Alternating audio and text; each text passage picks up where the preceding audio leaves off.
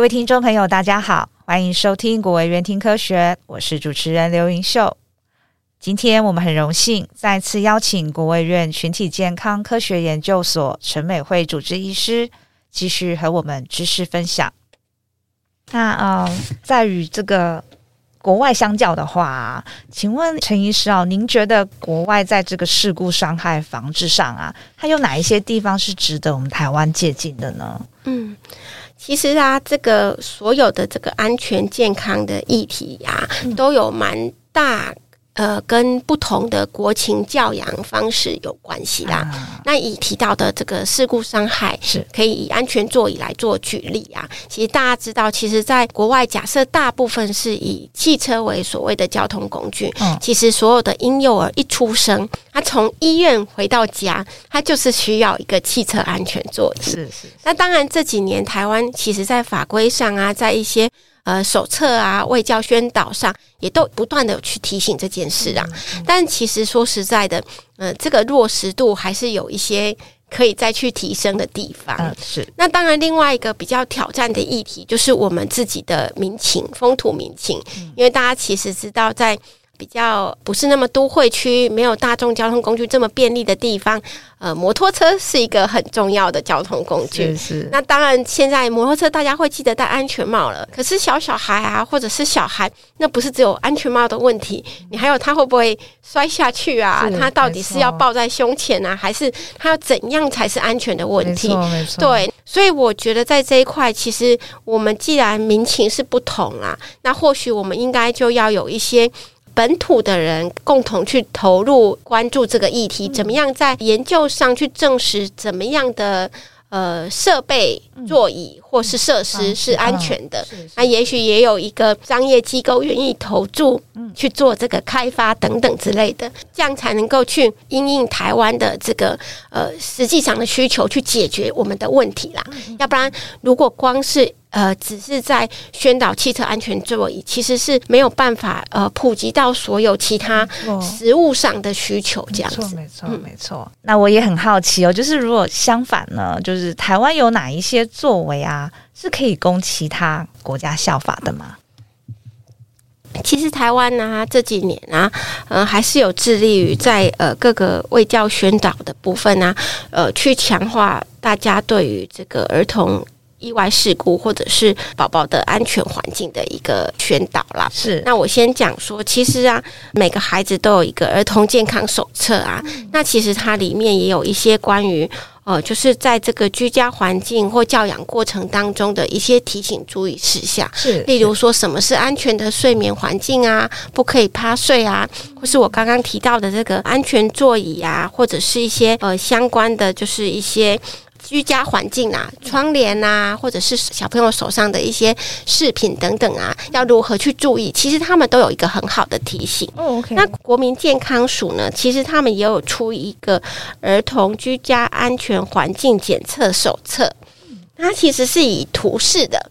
所以，呃，线上就可以下载的下来。是是是。所以爸爸妈妈或是照顾者也可以上去下载。那它就是那个图，告诉你说，哎，你在客厅可能有哪些东西你要注意？你在厨房有什么东西要去注意？那就是一个我觉得是蛮好的小提醒啊。是是，医师，您刚刚有提到就是有这个儿童健康手册哦。那您可以跟我们说说说，是如何能拿到这个手册呢？每个在台湾出生的孩子。他出生的时候就会拿到一个儿童健康手册，是一样。对，没错，就会拿到一个儿童健康手册这样子。那不过我跟大家说啦，就是现在的儿童健康手册，它其实有不同语言的版本，大家不用担心。就是假设呃，我现在记不起来有多少国家啦，但是常见的就是中英文嘛，然后包括就是一些越南、印尼。点点点的一些国家的语言，它都有那个版本。OK OK。所以如果今天刚好这个爸爸妈妈不是本国籍的，那你出生的时候啊，就是宝宝出生的时候，可以跟院所说，你直接要那个版本。OK。那如果他们刚好手边没有，就是呃，网络上其实是可以下载全文的。对对对，了解了解。嗯嗯。除了妈妈手册以外，其实我们现在也有爸爸手册哦。就是爸爸手册也是在呃妈妈怀孕的时候应该就可以一起取得。那也会告诉呃爸爸说，诶，除了就是妈妈在怀孕过程当中，或是未来在照顾孩子当中，诶，爸爸可以扮演什么角色？我们可以一起帮孩子注意什么事情？那刚刚讲的这些，不管是在营养的部分啊，或者是一些居家环境安全啊、发展的部分，也都会有一个提醒哦。那另外就是让我也稍微宣传一下刚刚讲的那个。优化儿童医疗照护计划里面的其中一个策略，是就是幼儿专责医师制度。那幼儿专责医师制度呢，它也是一个稍微比较呃新的制度，在台湾。那主要是希望有一个受过训练的专责医师，照顾零到三岁孩子的大小事啊。那大小事就是，当然现在大家都会记得去做预防注射啊，然后可是其实有一些像预防保健，看他的发展啊、成长啊。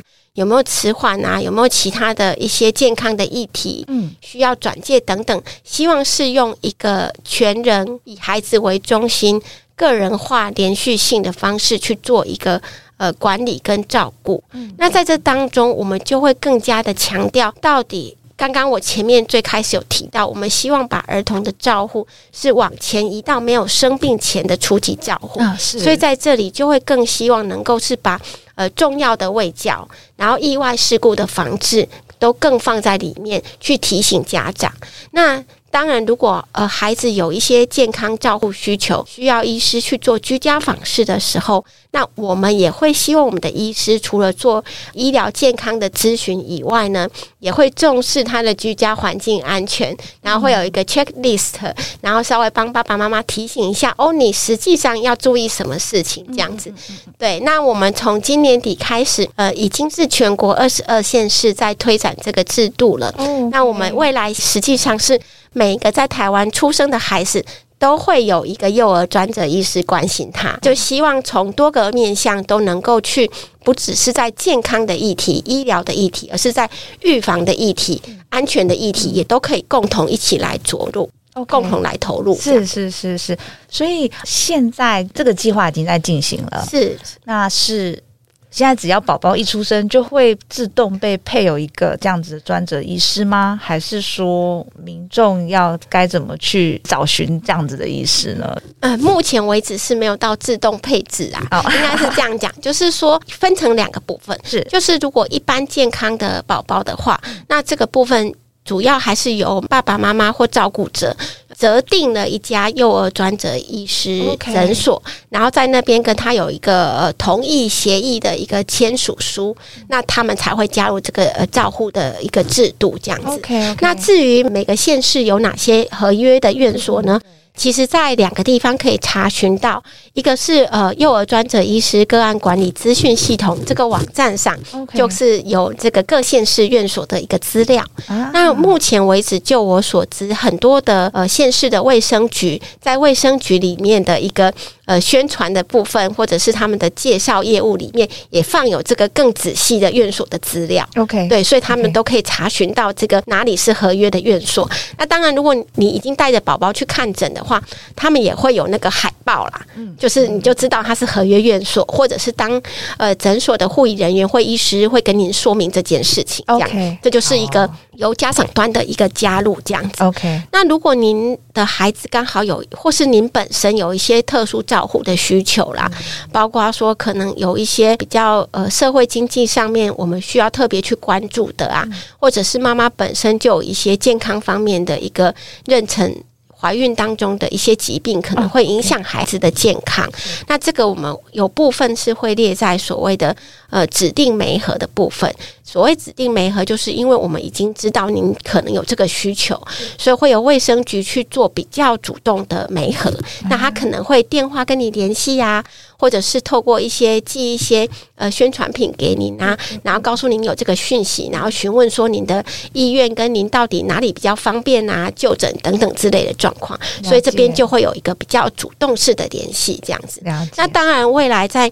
整个更扩大推广的时候呢，呃，我们可能就是会更在怀孕前，或者是就开始提供这样子的讯息，让爸爸妈妈可以开始思考，我的孩子要有哪个专责医师会在哪个地方来做一个主要的照护。那这样子，我们就可以共同去决策，怎么样对你来说才是最便利的一个地点。这样子是。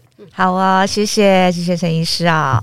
请问呢、啊，是什么样的契机哦，让您开始投入这方面的研究嘞？有什么小故事在里面吗？能否与我们分享您这个最初的研究发想？嗯，我是一个新生儿科医师，是对，然后所以其实做新生儿科医师最大的也不是不不应该说是成就，可是最开心的事情是，呃，看着一个。因为新生儿科医师主要是照顾呃早产儿在加护病房的小孩，所以你看着一个呃，例如说一千公克的小孩，他住在保温箱，他可能需要一些呃仪器的辅助，然后到他长大出院，然后他可以回来看你的门诊，走路进来跟你打招呼，其实是一个很好的一个。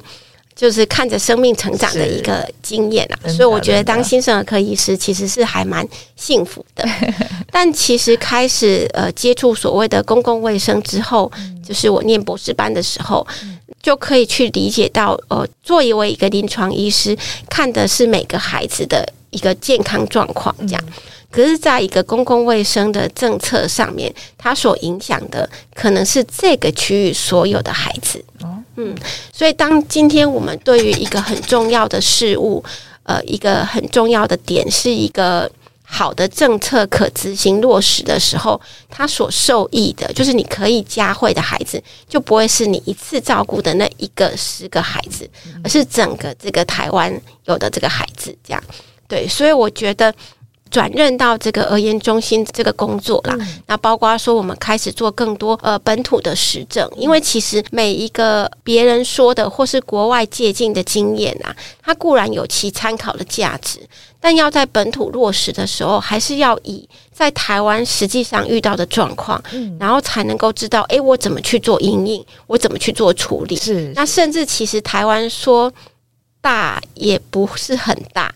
但是你光是在一个都会区，跟在一个嗯比较稍微乡下一点的地方，是就是没有办法拿同一套标准去做一个执行了。哦、对，所以为什么我们需要有这么更多的一个台湾的一个资料？就诚如我刚刚提到了，在不同区域、不同年龄，跟甚至是实际上执行的各个地方，他们给我们的回馈，那我们才有办法去呃做更多的弹性调整啊，让大家在第一线实际上有更多的一个空间。对，那这样才能够不会是说我我讲了一个。呃，宣誓，但其实呃，实际上第一线照顾者或第一线呃行政的执行者都做不到，那这样子终究就无法落实嘛。是是，对，所以我觉得，嗯，这个工作跟这个相关的研究的呃动机都在于此啊。嗯，我们当然还有很多呃没有达到的目标，不管在死亡率或是很多儿童健康的改善的这个部分，但是随着越来越多人的投入。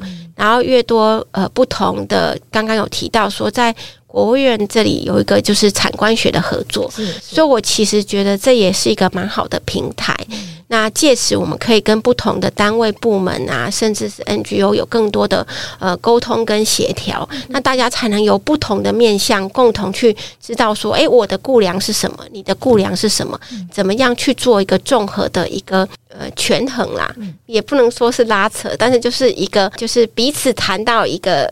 大家都能够去共同执行的一个状态，这样才有办法去落实，而不是一个呃高高挂在空中不可能实现的事情。这样是纸上谈兵。对对对对对，OK，可以，谢谢。好哟，那最后呢，到了我们的 Take Home Message 打包讯息时间了。在听完您的说明后呢，陈医师对于您的研究哦。您希望听众能记得的一项重点是什么呢？或是您想传达给听众的一个重要讯息是什么？呃，我我觉得啊，呃，我们如果今天是在谈整个儿童呃意外事故的防治，就是怎么样宝宝健康的成长这件事情啊，就是我心中一定要有呃意外事故这件事。嗯嗯，就我们不要觉得它就是不会发生，它就是一下下而已。他就是没关系，还好这样，对，就是呃，每一个小事情啊，对我们来说，也许对成人来说是一个小事，可是对一个刚出生还不会爬，或是刚开始学走，就是每个阶段的孩子来说，他可能都是他这个小小生命当中的一件大事啦。是是，对，这样讲的太严肃了，但大意是说，就是每一个，就是这些呃。安全啊，呃，健康促进啊，其实是我们大家呃，就是照护者跟孩子要共同一起去努力的啦，或是跟医疗照护者一起共同去努力的。是对，所以我觉得。虽然坊间有很多不同的一个广告宣传呐、啊，但我们回到最简单的，就是我刚刚提的，不管是呃政府的这个呃国民健康手册里面的这个安全指引等等的，或者是儿童健康手册啊，就大家在每个孩子不同年龄层好好去看一下，那这个孩子需要被注意的是什么？那我这个居家要注意的是什么？那我觉得其实这件事情的呃帮助就会很大了。是。好哦，谢谢，谢谢陈医师与我们分享了很多关于儿少医疗照护上，还有意外事故伤害宣导上的一个重要讯息以及研究发现啊！也谢谢大家的收听，我们下集国卫院听科学见哦，拜拜，拜拜。